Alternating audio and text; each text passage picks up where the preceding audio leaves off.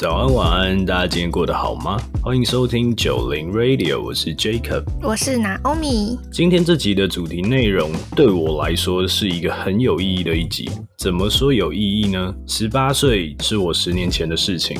我们常常会说，人生有几个重要的年纪是很值得记录和庆祝的，比如说十八岁、二十岁。三十岁，或是往后的十年，在听节目的你们，还记得你们的十八岁那一年发生了什么疯狂有趣的事情吗？来听听我们九零后的十八岁发生了哪些蠢事，希望也可以给你们带来一些共鸣和回忆。在节目的开始，其实讲到十八岁，当然要从十八岁的生日当天说起。印象很深刻的是，我的十八岁几乎都是围绕着我的高中生活。当天我的生日也是理所当然在学校度过。当天呢，其实我当时的女朋友联合全班的同学来给我一个生日惊喜，先请教官用广播的方式，然后说：“哎，几年几班的 Jacob，也就是我本人。”有一个东西在警卫室要我去拿，结果去的时候是一个大蛋糕嘛。在回教室的路上，其实班上的同学就会开始简单的布置。等到我回教室的那一刻，全班同学就拿着什么那种刮胡泡一阵乱砸。这个是应该说我们当时很流行的一种庆祝方式。最后呢，不免俗的，我当时的女朋友有准备一个非常用心的生日礼物，其实我到现在都还记得，手制的一个超大爱心的拼图。然后除了整面写给我的话，背面就是每一个同学给我的一个祝福，然后用一片一片的拼图方式拼成一个很大的爱心，这样就这样子开启我的十八岁的第一天生活。哇，听起来好厉害哦，女朋友好用心哦。我自己是印象很深刻啦，因为。我其实就像我刚刚讲到，我们高中的时候，大部分的同学生日当天都会被丢进乌龟池。其实我当天默默的带了一套衣服，哇，就没有被丢。对我很怕，我就是也会丢进乌龟池里，然后很狼狈，因为不会说等你放学以后才丢进乌龟池，而是可能就是早上或是中午午休的时候，你就可能要湿一整天。趁你不注意的时候。对，然后这件事情就是让我觉得蛮窝心跟感动的地方，是我竟然好好的活着，没有臭。你的十八岁呢？我的十八岁跟你不太一样的是，我的十八岁大多。都是在大学生活度过，但我还是想提一下，就是升上大学之前有一小小段衔接的高中生活。OK，我以前就是读私校嘛，跟你们不太一样，就是被管得很严，做什么事情都要被安排好，而且都是千篇一律的事情。然后我大多的时间都是在学校里面度过的，所以我会很期待一些生活上的小确幸，像是去补习班之前搭公车，还有。搭捷运的时光，哇哦，真的很小的确幸。对啊，因为以前都是固定坐校车什么的，所以还蛮难得可以自己坐公车。OK，对，然后或者是像什么晚餐可以自己选择要吃哪一家店，像这种非常小的事情，都会带给我很多的欢乐。然后我那时候因为高三要拼升学嘛，压力就很大，加上我们学校性质的关系，就是也不太会有什么课外娱乐。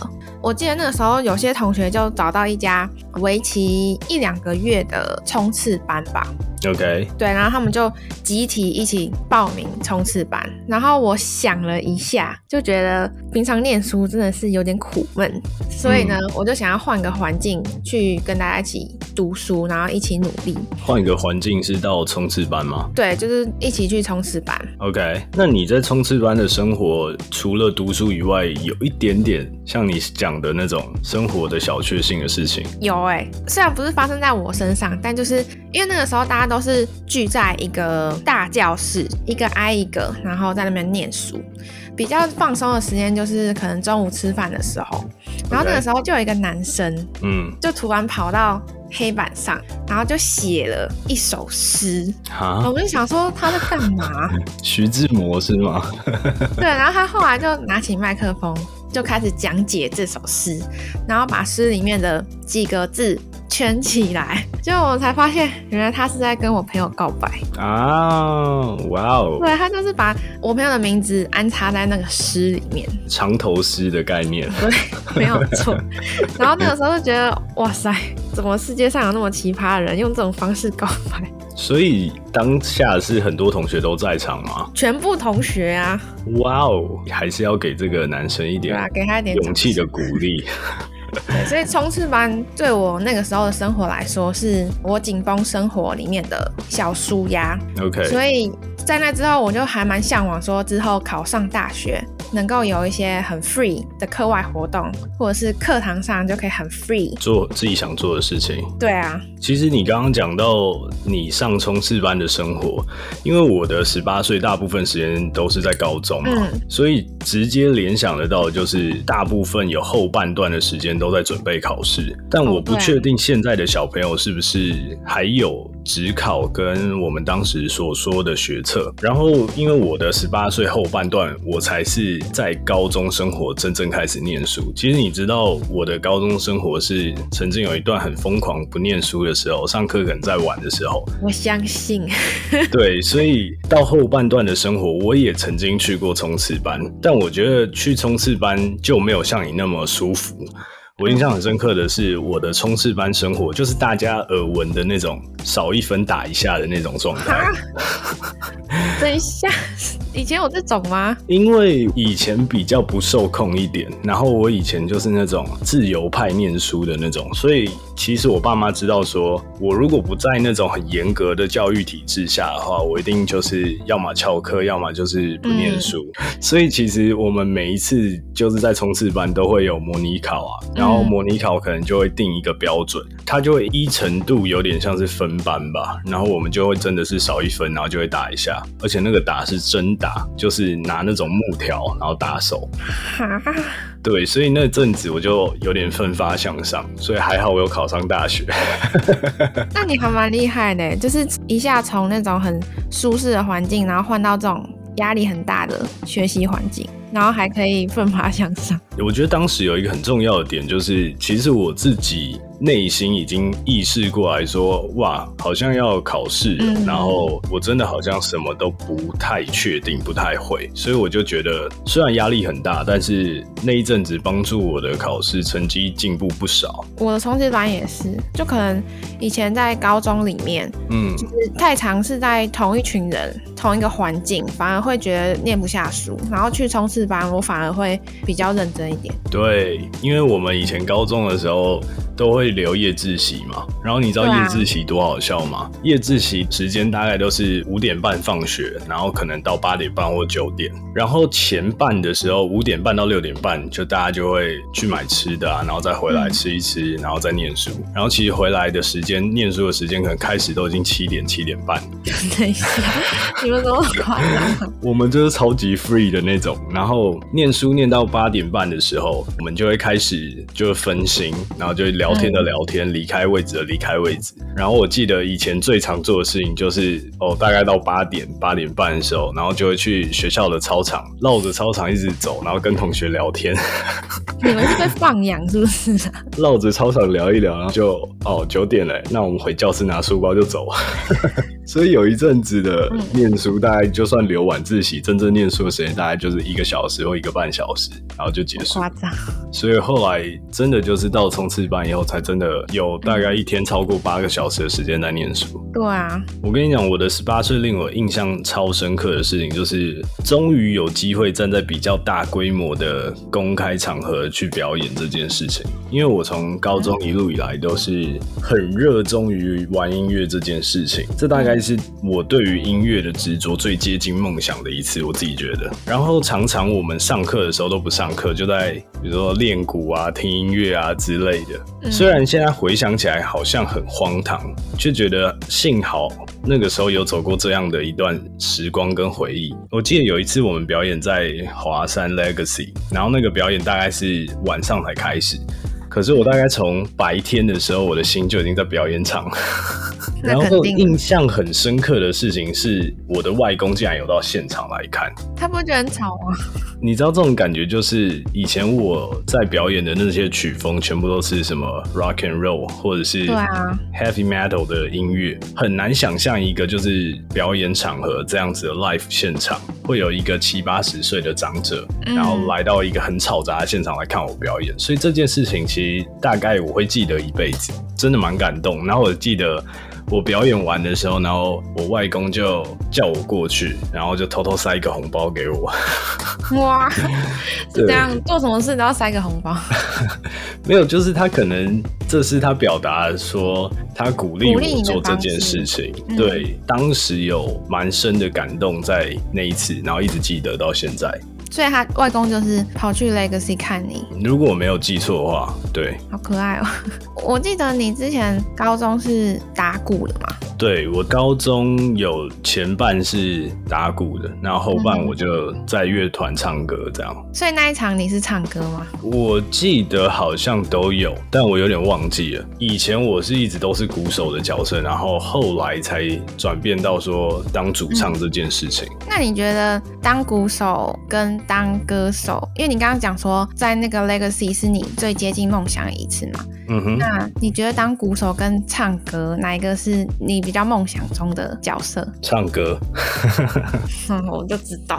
因为你也知道，鼓手就是要一直在后面啊。虽然有一派的说法是男生打鼓超帅，就是可能比弹电吉他什么还帅，但是我本身就是一个很喜欢唱歌的人。虽然当时在打鼓的时候也 OK，就是会得到一些关注什么，但是最后有机会在大家面前唱歌，我觉得一个很妙的事情就是我的十八岁所重视的东西，其实就是友谊跟音乐。那像你刚刚问我说，我为什么很喜欢唱歌？如果可以选择的话，我想当主唱，我不想当鼓手，是因为其实感觉在音乐的世界里面，你可以不善言辞。你可以很狂妄的做自己，因为音符的表达当时就是一种我自我体现的那种方式，最纯粹的方式。那鼓手也可以啊。是啦，他们也可以用他们的创作或是他们打鼓的方式来表达，但是我想要用我的声音。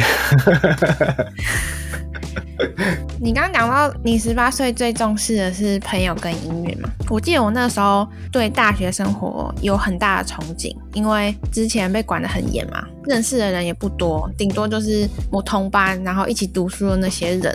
所以十八岁之后，我就立志想要结交很多朋友。OK，对，然后那个时候就是进大学，什么活动我都会想要参加，嗯哼哼哼，像是系上的各种队伍，像是什么系排啊、系篮呐，缺人我都去参加。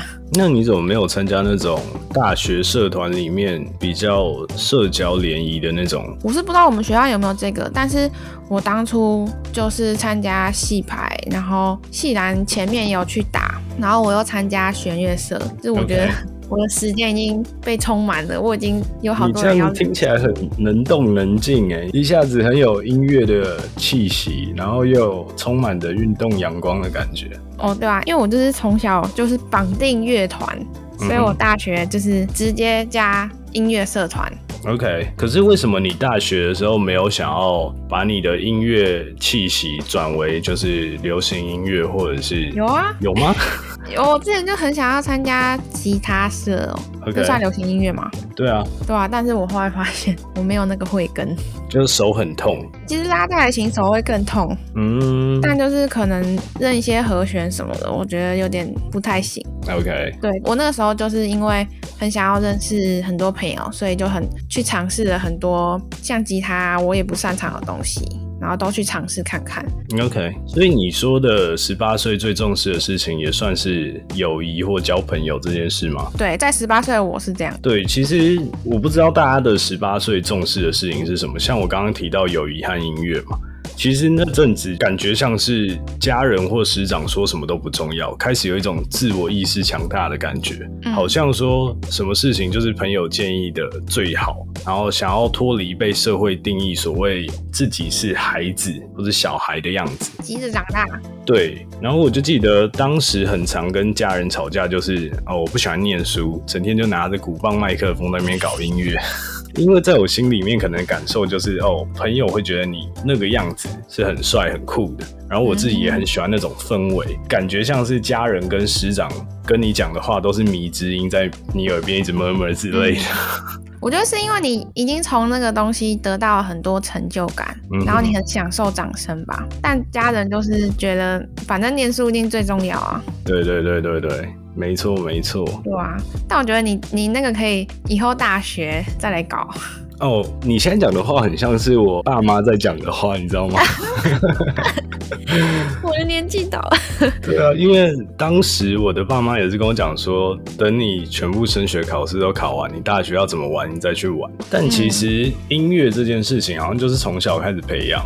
你真的喜欢上的时候，你也很难去控制说，哦，很坚定意志，说我大学以前都不玩，然后等我大学以后才玩。嗯，对啊，而且有的时候时间点的问题，就是你的高中生活一定会有你高中生活想要玩的样子。或许你以前很喜欢打排球，但是有可能你到大学你就不喜欢做这件事情。我觉得刚好是你有那个机会，你有那个舞台可以去展现。对，所以我如果高中的时候没有在玩音乐这件事情，我可能大学不会对这件。事情感兴趣，因为当时我可能会觉得我落差别人一大截。台湾的高中社团其实很多的音乐打底都是从，比如说高中的吉他社、啊热音社开始，然后到大学的时候就会有一批很强的人在这种社团上面，就是可以当教学的角色，或者是他可以很完整的表演出一首歌的那种样子。对，所以我就会觉得说，或许我到大学的时候才去。做这件事情，我可能就没有那个动力。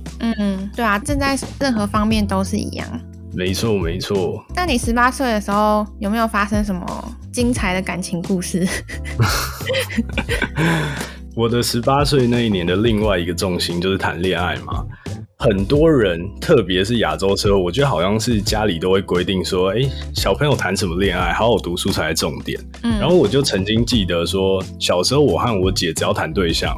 永远都只能对亲戚朋友说我们是在交朋友，对对，不能说是男女朋友。这件事情印象超深刻的，所以十八岁以后的恋爱就会有点更加无所顾忌，就好像说我已经十八岁，我已经可以自己为自己做决定。嗯，然后在这边想要跟大家来分享一段很害羞的故事。哎呦，把妹妹哦。其实十八岁在法律上的定义就是完全行为。为能力人的嘛，意味着就是很多事情你都可以去做，也必须要为你的行为负责。所以呢，在这边要来跟大家分享一段羞羞脸的故事。羞羞脸。十八岁那一年的时候，在恋爱方面是非常的激情的。讲白话一点，就是有点精虫充脑的状态。反正就是以前要和女朋友做的一些羞羞脸的事情，基本上都要趁家人不在的时候。但是往往家人不在，都会有例外的事情发生。发生了什么事？有一次我印象中，我爸妈好像假日要出去玩吧，然后当时就觉得，Oh, that's the time。然后就顺势的邀请女朋友来家里玩，但说实在的，要玩什么我还真的不知道。然后没有多久，就是自然而然就发生了一些，you know，身体的接触。然后尴尬的地方是，没有多久的时候，就会听到家里的大门有开锁的声音。然后为了要制造那个不在场证明，我一听到家里大门开锁的声音的时候，就立刻跳起来，然后拿着我的衣服裤就往其他房间走，然后就独自留我当时的女朋友可能半裸或全裸的在我的房间。你知道为什么我要这样做吗？为什么？因为我就是想要假使我爸妈走进我房间的时候，我们两个是不会在同一个空间下。下。如果衣衫不整的状态下，也不会觉得说，哎，我们两个可能干嘛？所以我就故意逃到另外一个房间。然后呢，好死不死，我爸妈也是很机灵，就是可能一进门的时候啊，就看到门口有女生的鞋子，然后就直接往我的房间走来。结果呢？最后还好，我们非常及时的有穿上衣服，只是可能没有穿的很整齐，然后嗯，避免了那些裸露的画面曝光。不过这件事情到后来，你知道怎样吗？有一段时间被我爸叫去上性教育的课程，真的超好笑的。就是这他有直接跟你讲吗？就其实他们都知道。只是他没有在当下戳破，因为当下还有我女朋友，就是有外人在。只是事后立刻就出门，然后就说：“哦，我们等下要去哪里哪里。”然后我们就出门。可是我回家的时候，那一阵子，我之所以为什么会说我被叫去上性教育的课，就是我妈不好意思跟我讲这件事情，但我妈都会叫我爸去跟我讲。然后我爸就会说：“你以后要记得 wear condom 啊，什么什么之类。就如果你要发生这种事情的话，你应该怎样样怎样怎样，然后我就要那一阵子要一直听他讲述，就是所谓的要保护自己、要保护女生的事情。嗯然后现在回想起来，就是大概是我最尴尬的十八岁生活。对啊，因为这种事情本来就非常的尴尬，没错，而且又被撞见，他的处理方式也只能告诉你一些未教。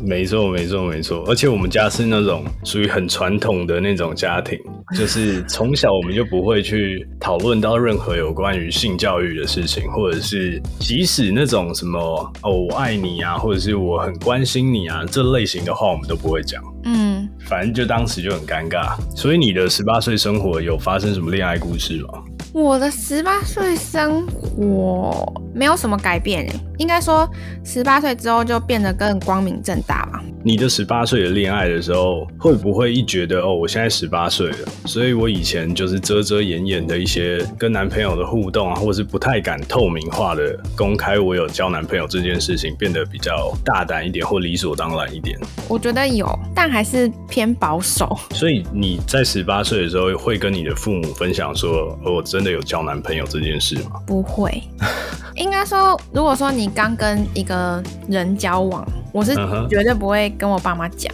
就可能要等个几个月。到现在都是这样吗？嗯，对，到现在都是这样。但是你是因为怕跟他们分享以后会被念或被骂之类吗？被念是一定会被念，可是你说到现在都是这样，对啊，到现在都是这样。因为你刚刚前面不是提到说，家长都会觉得你们现在交往也只是在交朋友。嗯哼嗯哼，我爸妈到现在都还是这样，都是觉得说，哎、我男朋友就是我的朋友，男性朋友。他们有时候就会说，哎、按、你那个朋友怎么样怎么样？我说啊，哪个朋友？他啊说就那个叉叉叉。啊 了解了解了解。我们家可能比你们家再更保守一点。所以你说你的十八岁以前的谈恋爱跟十八岁以后的谈恋爱转变点是什么？就是怎么样让你比较敢跟父母光明磊落一点？就是十八岁以前，我都是高中生活嘛。那高中生活的时候的恋爱，就是会比较遮遮掩掩一点，就可能你想要出去跟男朋友约会，就会说哦，我跟朋友出去。嗯哼嗯哼，然后十八岁之后，就是比较敢光明正大，也算是比较敢去对抗父母的眼光，就可能出去的时候就直接会说哦，我跟我男朋友出去。在十八岁以后，我就慢慢的有了一些比较疯狂的小事情，像是去夜场。对，因为十八岁那一年我就住进学校宿舍，所以我就不会有门禁，嗯哼，因为我平常就是会跟朋友约去唱歌，但是在十八岁以前，我们都是约白天唱歌，OK，所以十八岁之后就唱歌就不再只是白天唱，我们就跑去夜唱。那个时候就是刚大一嘛，所以我们就一群同学，晚上十一点多吧，我们就一起搭公车跑去学校附近的 KTV，嗯哼。就去夜唱。但是这件事情你敢跟你爸妈说吗？不敢啊，虽然它不是什么坏事，但是也不会在闲话家常的时候跟他们说说，呃，我这周去夜唱，对吧、就是刚开始夜唱的时候就觉得哇，好兴奋哦，我终于可以掌控自己的时间，嗯哼，对，结果唱到最后真的快累死。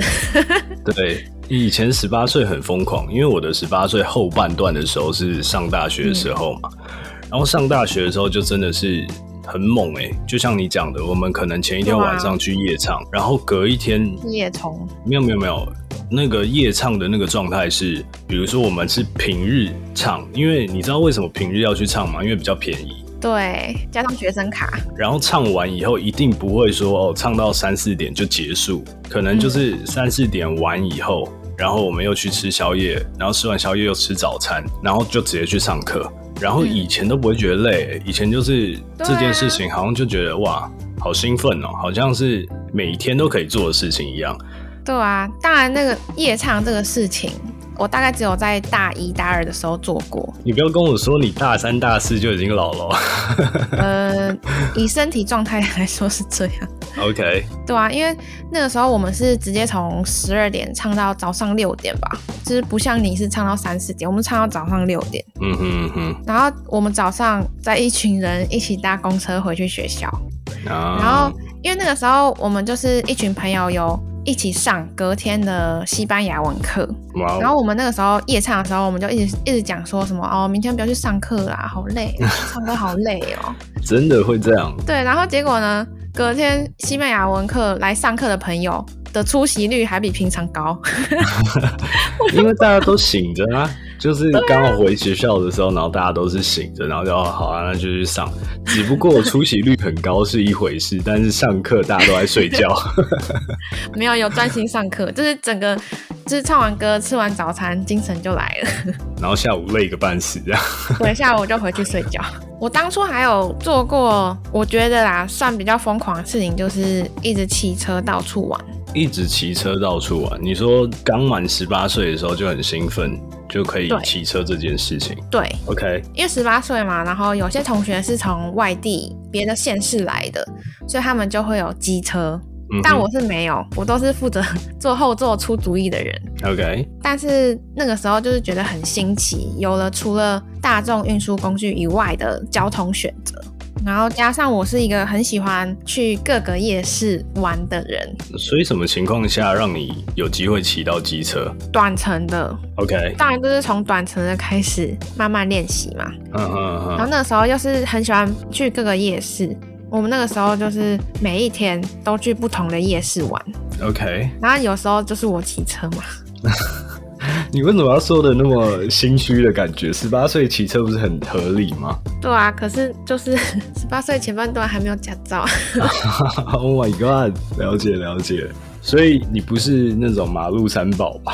我通常都是骂人的那个，啊，哇，很凶哎、你骑车会骂人的状态吗没？有啦，就是虽然说前半段是没有驾照，但是那个时候就是有先从朋友家，在学校附近的朋友家，然后骑去学校，就有先这样子反复的练习，OK，觉得自己够稳之后才敢上路。嗯，所以这对你来说也算是你十八岁以来的一个嗯，小小疯狂的事情，跟你的人生成就达成。对，因为以前有一些高中就在偷骑车的朋友，就觉得哇塞，骑车怎么那么帅？好帅！十八岁之后，我就成为那个最帅的。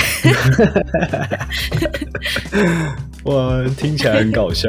你应该是把当时的内心话讲出来。想坐我的后座吗？我不想，好啦，你可以坐我的副驾。副驾是怎样坐你右手边吗？你讲到骑车这件事情，我的十八岁一到，我就立刻去考驾照这件事情。你说机车吗？不是汽车的驾照，我很晚很晚才开始骑机车，但是我是先有哦汽车驾照，以后才有机车驾照。嗯，然后我的十八岁就是刚考完职考吧，我就立刻就去上驾训班，然后就去考试这件事情。哦，所以你有在 plan 这件事情？应该说考完试的时候，你会突然整个都没事了。你本来的生活就是一直充斥着在念书啊、冲刺班啊之类的。可是你考完事情的时候，你就觉得哎、诶好像什么事情都没有，然后一定会有一阵子刚考完的那一两周的时间非常颓废，可能就是待在家耍废啊，或者是一直跟朋友出去玩。过了那一两周的时间以后，你就会发现，哎、好像可以去考个驾照，或是做一点别的事情。然后那个时候，我就记得我在驾训班有一个很搞笑的事情可以跟大家分享。我一开始就是以为开车对我来说不是一件很难的事情，但我要跟大家分享我在驾训班很糗的经历。当时我在驾训班的时候，我其实没有上几堂课，因为我记得好像要上一个月的课吧，还是两个月，？差不多。对，然后上完那一两个月的课以后，才会有机会，就是可以考试，然后拿驾照之类的。我记得我才上个两三周的课吧，然后教练就开始会慢慢的让你在教练场里面就是自己开。然后有一次，我就想说。这个速度在教练场有什么好练习的？然后我就默默的开很快，你知道吗？教练其实就会在车的旁边，然后好死不死，我就一个不注意就开着我的教练车，然后撞到前面的教练车。对，以前真的是超级血气方刚，就觉得十八岁嘛，没有什么事情已经难得倒我了。我现在已经是可以 handle 很多事情，而且开车这种小事情，我从出生就开始坐车子了，我觉得我没有什么不能开车的。所以是把刹车当成油门哦？没有，就是我前后距离拿捏不好。哦，我要减速的时候，我以为我刹得下来，结果一直在滑行。我已经刹车了，但是一直在滑行，然后就用很慢的速度又撞到前面的车，然后教练就很凶，他要说。你在开什么东西？凶你啦！对，你在开什么东西？教练车还是碰碰车？笑好可爱。对啊，然后后来从此以后那堂课之后，教练都会坐在我旁边，直接被一对一关照哦。对，但是也因为我十八岁。就考驾照这件事情，然后所以我就慢慢的有机会可以多了一个交通工具的选择，但是这也算是我在十八岁的时候就完成我的人生清单，就是必须要学会的一项技能之一，我觉得蛮好的。所以你鼓励大家十八岁就去考一下？我超级鼓励，尤其男生。但是有一个重点就是，很多人驾照是考来放着的，很多人是不开。但是以现在我们都在美国的状态下，我觉得是很需要开车这项技能。但如果你是在台湾的话，我觉得你早考着也 OK，但是你一段时间就要记得去上路开一下，开一下。对，没有错。这这件事情就是还蛮重要，因为其实，在台湾这个地方就很小嘛，然后交通还算蛮便利的。如果你是在大城市的话，所以很多人，尤其是女生，通常都觉得这项技能我只要有男生可以载我就 OK 了。但其实，在美国这件事情，女生会开车是非常稀松平常，所以我会蛮建议大家，就是可以好好的去考个驾照啊，或者做一些除了玩乐以外的事情。没错，其实机车的驾照也可以啊。对啊，虽然比较危险，但我没有考。对啊，其实我那个时候一直没有去考，是因为我不敢让我爸妈知道我在骑车。你爸妈是不是限制你骑机车，就觉得很危险？对他没有提过说骑机车很危险，宁可你开车也不要骑车。对我们家其实就没有机车，直到我弟。偷偷买了一辆机车，哇哦！对，然后我才有机会用那台车去考驾照。嗯，可是那你考机车驾照的动机是什么？就是想要光明正大。我就想要光明正大骑车。你没有驾照的时候，就也蛮光明正大骑去夜市啊。对啊，那那都是知情的朋友。啊，了解了解。我之后也是有考汽车驾照啊，但就是比较晚的事。但我觉得，虽然台北很方便，但这两个驾照我觉得还是必须要有的。对，人生必备技能。其实今天录制的时间刚好是我的十年前的十八岁的故事，所以想要透过这一集给十年后的自己一段话。然后，你有没有想要对自己十年后说一些什么？十年后，我希望十年后的我可以做着自己喜欢的事情，然后。遵循着自己的想法做事情，对于一些比较不重要的人事物，可以学会怎么去取舍，不要每一个面相都想要照顾到，反而会难为自己。那对于一些感到遗憾的事情，十年后应该不会再有什么纠结了吧？所以反而要更珍惜那个时候自己所拥有的一切。OK，那你有什么事情想要对十年后的你说吗？我有一段话想要给十年后的我，给十年后的 Jacob。三十八岁的你可能已经拥有了自己的家庭和小孩，你是不是为了工作正在烦恼和压力在抗衡呢？还是说你已经有能力可以给你的家人一个好的生活环境？从过去十八岁到二十八岁这十年来，你从一个小屁孩到可以独立思考做事情的男人，或许。在别人眼中还不能完全的肯定你，但相信你很认真的在这十年里过好你的每一天。二十八岁到三十八岁的往后十年是人生最大的一个转捩时间，期许你更努力的完成你人生的目标清单，可以有能力帮助更多的人。最后呢，也希望十年后九零 Radio 依然存在，继续带给大家更多的温暖和欢乐。加油！加油，十年后的 Jacob。没错，没错。今天的节目带你们陪我们走入了十八岁当时的时光隧道。聊完后，仿佛昨天才刚经过十八岁的生日一样。希望今天分享的内容，也可以在你人生迷茫的时候，给你们一些思考的方向。在你与自己独处的时间里，想一想，如果是我，十年后希望跟当时的自己说些什么话呢？欢迎你们和我们分享你的十八岁是怎么度过的。如果你即将满十八岁，也可以透过 Instagram 九零点 Radio 告诉我们，你打算怎么计划你十八岁以后的生活。今天的九零 Radio 就陪伴大家到这边喽，下次见，拜拜，拜拜。